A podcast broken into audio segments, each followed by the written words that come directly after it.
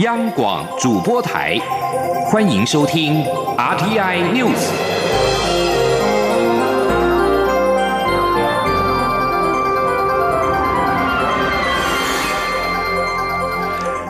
各位好，欢迎收听这节央广主播台提供给您的 RTI News，我是陈子华。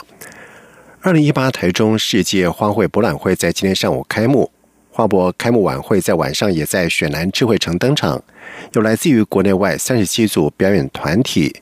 齐心共演，气闹热气氛热闹。而蔡总统也出席了晚会。蔡总统致辞时感谢台中市长林佳龙超强的执行力、坚强的意志力，串联起整个大台中，让政府跟民间社会的力量可以一起投入台中花博的筹办。让台中花博完美的展现台湾丰富的生态以及最精致的农业、园艺、工业技术以及科技的实力。蔡总统并且表示，今天晚上有超过了四百位国际的贵宾，数以万计为花博投入心力的好朋友，以及所有的台中市民和关心花博的国人同胞，一起参与花博的开幕。在这场台湾盛事之后，一起见证大台中时代的来临。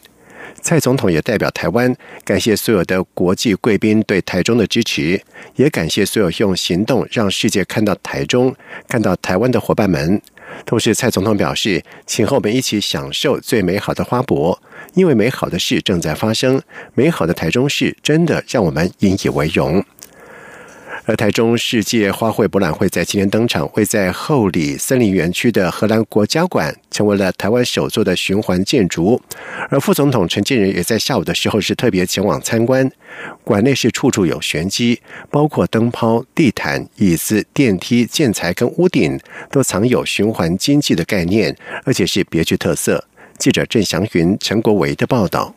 台中世界花卉博览会盛大登场，后里森林园区内的国际庭园区呈现土耳其、法国、西班牙、德国、荷兰等国家的特色造景。其中两层楼高的荷兰馆内装全采用循环材料。副总统陈建仁也特别前往开幕式，不仅可以欣赏到荷兰知名的郁金香，这是我们大家很喜欢的全世界级的花卉，更能够体会到全台湾第一座的循环建筑。The first circular building here in Taiwan, and the first in the world to be dismantled next year and to be reconstructed again 来到二楼，处处充满惊喜感。往上看，灯泡结合智慧照明，能随心情调整为大草原、夕阳、北极极光、活力充沛等情境的色光。往下看，大橘色的地毯采用单一材料，将来可被拆解回收成下一张地毯。两旁的长椅则以工业用的回收纸制成，蜂巢结构式的设计，让每一面受力相等，可以伸缩为十到十六人座的长椅。现场还能看到气动缩电。电梯利用真空原理升降，方便行动不便者上楼参观。荷兰馆呢，因为我们没有任何的空调设计，所以靠的就是其实我们在屋顶的对太阳的那一面涂上了一层防水的隔热漆。那这个漆呢，可以让屋顶外的温度降十度，可是室内呢可以降五度。台中花博涵盖后里、外埔、丰原等三大园区，将展出到明年四月二十四号，估计将吸引数百万人次参观。台中市长林佳龙也和荷兰阿梅尔市长维温德共同签署约定，台中市政府将会在二零二二年参加阿梅尔市举办的世界园艺博览会。中央广播电台记者郑祥云、陈国伟台中采访报道。年底选战进入倒数，民进党高雄市长候选陈其迈出席了今天晚上在梦时代广场旁的劳动者之夜的造势晚会，宣布辞去不分区立委，把人生最精彩的岁月奉献给高雄，跟大家一起共同寻找高雄梦。而随后台下是高喊动算，声势不绝于耳。而届时继国民党籍的不分区立委张立善宣布辞去立委，投入榆林县长选举之后的第二人。而九合一选战在四号将迈入倒数二十天，民进党为了防止国民党高雄市长候选韩国瑜韩流效应扩大，将回访高雄市。总统兼民进党主席蔡英文在四号的时候也将走访高雄市多个庙宇参香，和民选民面对面强力吹票。民进党副秘书长徐家清分析表示，韩国瑜的确成功整合蓝军，让蓝营吹票意愿高，执政一方的支持者选民沉默。一来一回之间，蓝绿基本盘是盘面拉近，中间选民不表态率增加，让现在的民调可预测性是相对的下降。新局势必须很小心来解读。而国民党将集结在。桃竹苗巩固基本盘，在四号的时候将在桃竹苗举办客家大会师造势活动，而历任的党主席也将合体展现大团结，并且安排四个县市候选人跟高雄市长候选韩国瑜视讯连线，大打经济牌。国民党在十号将南移到云林举行农渔民团结大师造势活动。在十一号走上凯达格兰大道，党中央希望六都候选人能够在最后的压轴时合体。在十九号则将在嘉义市举行云嘉南大造势活动。而年底县市长的选举是脚步逐渐的逼近，不过呢，在近期有关中国大陆介入选举的议题却不断的发酵。民进党台北市长候选姚文智在今天就表示，现在网络有很多中国内容农场、五毛党以及各种的攻击。国安单位应该要多加把劲。国民党候选丁守中则是认为，国安局应该是维护国家的安全，不应该介入选举过多，更不应该介入到内政。而台北市长柯文哲则是表示，台湾有时阴谋论太多，但是自己也不怕被抹红，因为已经被抹红很久了。记者陈林信宏的报道。法务部调查局长吕文忠日前在立法院备询时表示，目前已经掌握三十三件中国大陆介入台湾选举的情资，多以招待庄脚到中国大陆接受落地招待。不过遭到中国国台办反击，强调中国从来不干预台湾选举，十几年来事实也证明这一点。相关的指控是血口喷人，完全是造谣污蔑。民进党台北市长候选人姚文智表示，现在网络上充斥着中国的内容农场、五毛党或是各种攻击，国内也有媒体附和，这些都是国安单位应该要加把劲，拿出泡儿清查。他指出，美国的选举过程已经发生类似的情况，美国已经对台湾提出警告，是类似攻击的重灾区。国安单位如果只是喊话，教育部只是教大家如何解读媒体，都缓不济急。不过，国民党台北市长候选人丁守中则认为，国安局查脸书是很荒谬的做法。过去几年，大家都还可以批评政策、批评国家的领导人、批评市长，现在变成不能批评，不是走回戒严的老路吗？他也认为，国安局应该是维护国家安全，不应该过多介入选举，更不应该介入内政。至于台北市长柯文哲则表示，各种选举的宣传手法背后总是有各种阴谋论。柯文哲说：“我讲哦，那台湾哦，就是阴谋论太多了，啊，有时候搞不清楚哦，这些这些阴谋论的的幕后到底在想什么？所以你不怕被染红吗？这块？他已经被染红很久了。”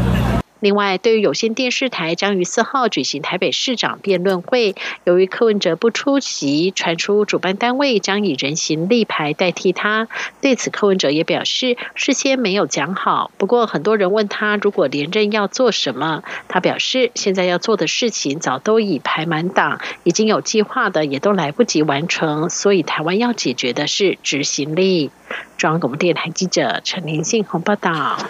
多个环保团体在下午的时候在凯道举行了一零三反空污大游行，而今年的游行主题是健康永续、早教永存。而游行当中主要有三反，包括了有反空污、反黑手、反独裁，以及二救，也就是救早教、救民主以及医药，也就是药无煤。而对此，行政院发言人古拉斯拉卡是透过新闻稿表示，行政院已经积极透过了修法，提出推出行动方案以及预算投入等多项的具体作为，改善空问题。空气污染防治法也已经修正通过，将扩大污染源纳管范围，并且加速燃料以及有害物质的管制。中央各部会、地方政府都将积极推动防治空污作为以及。节能减碳行动。另外，格拉斯也表示，政府除了推动太阳能、风力跟其他的再生能源发电，对电力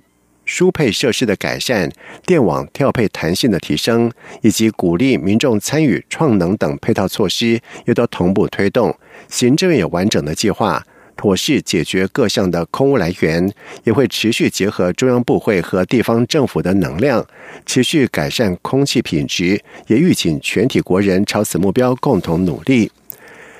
由教育部主办的二零一八全球青年趋势论坛今天在台北登场。共有包括澳洲、加拿大以及七国西南向国家，共十九个国家代表齐聚。而这些青年代表将在两天的论坛，借由主题式发表以及分组讨论，探讨国际趋势跟青年议题。而副总统陈建仁也亲临现场开幕致辞，期许这场论坛能够像蝴蝶效应般激发年轻人各式的发想，并且贡献于国家，回馈社会。记者陈林信宏的报道。二零一八全球青年趋势论坛迈入第六年，今年有来自瓜地马拉、俄罗斯、瑞典、英国、美国、德国共十九个国家，一百一十多名青年参与议题发表，其中有七国为西南向国家。教育部也希望借由今年的活动，进一步强化台湾青年和西南向国家青年的连结交流。今年活动的台湾青年大使董志玲表示，在论坛登场前，各国青年代表也到台湾各地实际文化体验，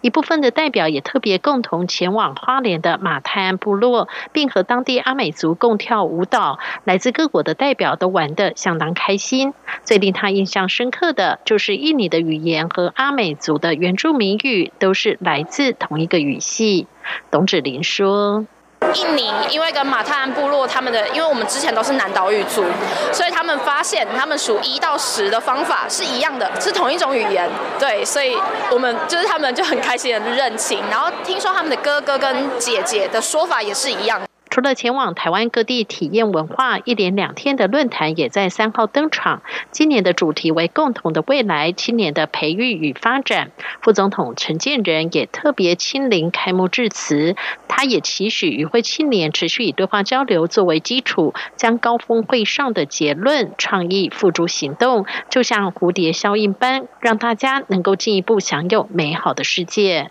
陈建仁说。今年跟过去相比，来自的国家比过去还要多。这个活动就是希望带领我们来自世界各国不同的年轻人聚在一起，能够借由交流讨论世界各地重要的议题，并且借由这样的交流作为基础，而且能够进一步努力实践回馈社会。今年论坛也有包括欧洲青年论坛主席、联合国青年会董事以及恩佩国际投资公司创始人担任语坛人，从不同的角度和经验分享推动青年国际事务的经验，进一步和青年互相激荡。中央广播电台记者陈林信鸿报道。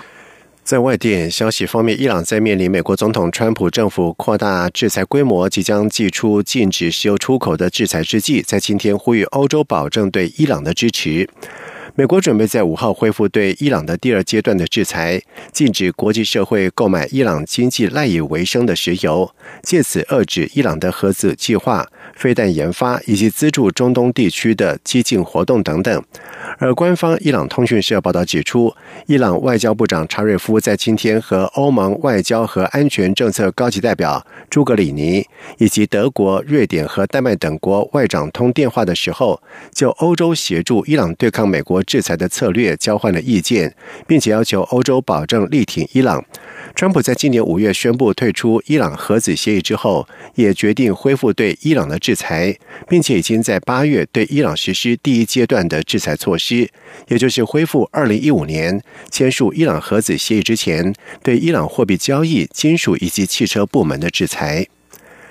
联合国人权理事会在六号将对中国的人权记录进行第三轮的审议。国际特赦组织在二号发布新闻稿表示，敦促人权理事会要求中国就大规模关押新疆穆斯林的情况做出真实的回答。国际特赦组织在二号在官网刊登新闻稿，强调众多的证据显示，北京当局大规模关押维吾尔人和其他穆斯林少数族裔之后，中国政府从最初的强势否认，转变到改口将。在教育营称作是职业技能教育培训中心，并且进行大力的宣传跟颂扬。而澳洲战略政策研究所最新的报告则是显示，曾经被关押的维吾尔族人和家属开始向国际媒体发声之际，中国当局加快脚步扩建新疆的拘留营区，其中二十八处营区近三年面积扩大超过了四倍。以上新闻由陈子华编辑播报。这里是中央广播电台。